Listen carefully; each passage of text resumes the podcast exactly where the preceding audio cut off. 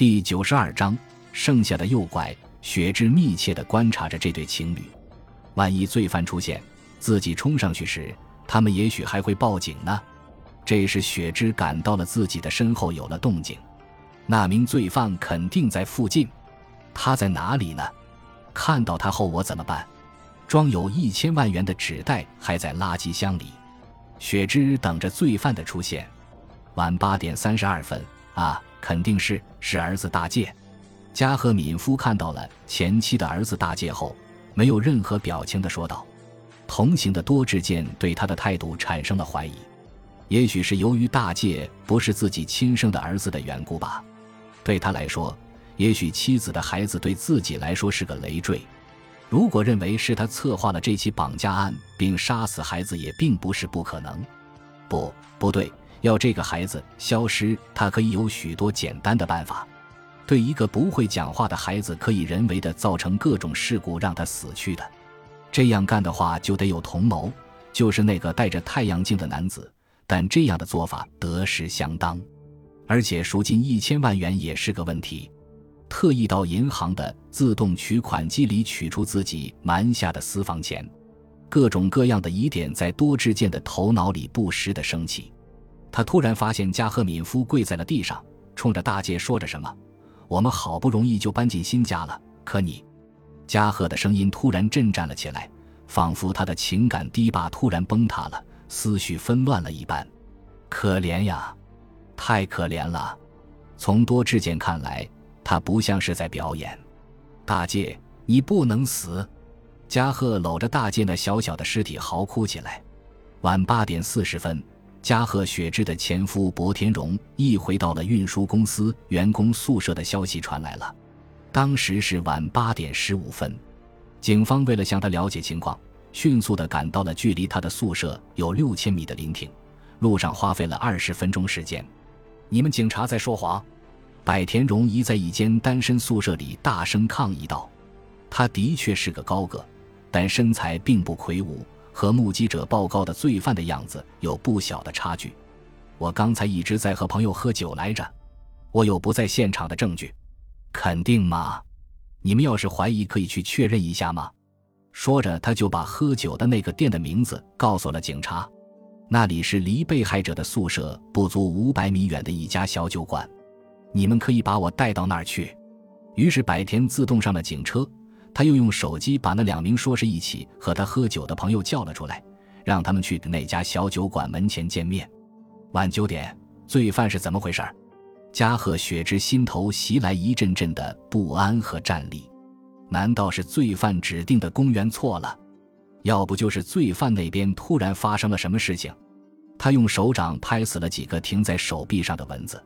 清脆的声音似乎也没有惊动沉浸在爱情中的那两个大学生情侣。就在这时，公园车站方向的人口处出现了一个人影，也许是罪犯吧。雪芝全身紧张地盯在那里，就是他发现了睡在后排座上的大介的吧。雪芝的心情十分痛苦，离开家的时间很长了，又甩掉了警察的跟踪，他的牙齿不禁紧张的哒哒直响。他的心里不禁想向警察道歉，希望他们这会儿能出现在这里。不，自己应当沉住气。也许那一千万会被毫不相干的人拿走，因为罪犯可能早就逃走了。就在这个时候，那个黑影居然真的朝长凳那儿摸过去了。在公园外面的路灯的照射下，雪芝看出来这是个男子。他戴了一副太阳镜，有三十来岁的样子，高高的个子，很消瘦。啊！这个人好像在射击房里见过。对了，是坐在座位上等着排队的那个人。当时他穿了一件白色的 T 恤衫。后来由于手气非常差，他情绪急躁地叼着烟拼命地抽着。这个男子看了一眼在长凳沉浸在忘我状态的情侣，然后朝空的长凳悄悄摸过去，并轻轻地坐在上面，把手伸向了垃圾箱里。他就是罪犯。雪芝从茂密的灌木丛中站了起来，向这名男子的背后靠了过去。他已经拉出来那个装钱的纸袋子了，他像确认重量一般掂了掂，然后提起来朝公园的出入口走去。当一下，雪芝高声喝道，他的声音也惊呆了那对情侣。他们情不自禁地抬起头看着雪芝，雪芝并不理睬他们，而是朝那个可疑的男子走过去。是你偷了我的车。啊晚九点五分，百田荣一乘坐的警车停在了那家小酒馆前。小酒馆前已经站着两名头发染成了黄色的年轻人，他们正旁若无人地吸着烟。从停尸间赶来的多智健也站在了那里。百田喂了一声，那两个年轻人紧张地向警察这边看着，然后胆怯地挥了挥手。他们三个人和多智健等人一块进了酒馆。确认了当时的座位，并把当时为他们服务的服务员叫了出来。啊，这三位是五点开门时进来的，一直坐在那里没有动。学生模样的打工店员肯定地说着，店长和其他女店员也都支持他的证词。他们都不像是说谎的样子。晚九点七分，加贺雪之朝那个戴太阳镜的男人走了过去。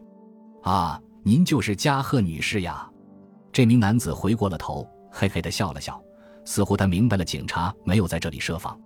于是他摆出一副十分沉着自信的样子：“你也太不当心了，开着发动机还不拔下车钥匙，所以不能说是我偷的吧？你不是开走了吗？哦，这么说也可以。”他笑了：“把钱还给我，这可是我买房的钱。不行，这是你同意给的。大姐怎么样了？”扔在水池里了，因为他太闹了。他冷冷地说道。雪芝一下子被激怒了，太过分了！你可你，混蛋！你简直是个人渣！雪芝突然用一直藏着的水果刀向这个男人刺去了。这个男子没有料到一个女人居然会来这一手，水果刀准确的刺中了他的胸口。他条件反射般地握住了刀柄，然后就倒在了地上。那对大学生自始至终地看到了这一幕，也清清楚楚地听到了雪芝和罪犯的对话。随后得到紧急报告，而从酒馆赶来的多智健找到了被杀的罪犯和一只手提着一千万元的纸袋，呆呆地站在那里的雪芝。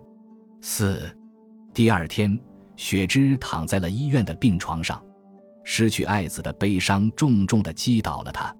罪犯没有反抗。所以他也没有受伤，但精神上的打击是巨大的。儿子的死是他的失误，这是再后悔也无法弥补的失误。但准备的那一千万赎金完好无损，自己又亲手杀了这个凶手，这些多少有些安慰。虽然说是防卫过度，但为儿子报仇举动得到了大众传媒的同情，邻居和亲朋好友也都对他表示了敬佩之意。但他还有一点不解。如果不解开这个谜团，他认为今后的生活还是不会平静的。他已经不想去射击店了。由于失去了儿子，他再也没有这个心情了。当时他是看着大街睡着了，才开着空调进了射击房。两小时后，他又去汽车里看了看。当时太阳高照，车内的温度超过了五十度。大介软塌塌的倒在后排座上，那时他已经死了。剧烈的酷暑导致儿童中暑死亡的事件屡有报道，但他没有料到这个灾难竟然落在了自己的头上。怅然若失的他回到了店里，虽然店内冷气十足，但他仍然不停地擦着汗水。怎么办才好呢？于是他停在停车场上的汽车被一个愚蠢的偷车贼偷走了。他开动了汽车，才发现车后排座上有一个孩子，已经死了。当他知道这一点时，吓坏了，但他又直觉意识到孩子的母亲知道这一切，于是他从车内的包里找到了他的住址和电话，要挟他。从旁人看来是罪犯勒索赎金，而实际上雪芝正好要找到他付给他保密费，雪芝不得不这样做。于是他计划拿这笔钱作为诱饵，把这个男子骗出来，然后杀掉他。一旦成功了，就可以一了百了。但也就是儿子的死因会暴露他的一切，因为一旦解剖，就会轻而易举地发现死亡的真正原因。听说那个多智健是侦破老手，能力十分了得。万一被他发觉了，病房的门被人敲了敲，他平静地朝大门处看了看，肥胖的多智健汗流满面地走了进来。夫人，今年的夏天可真热呀！”感谢您的收听，喜欢别忘了订阅加关注，主页有更多精彩内容。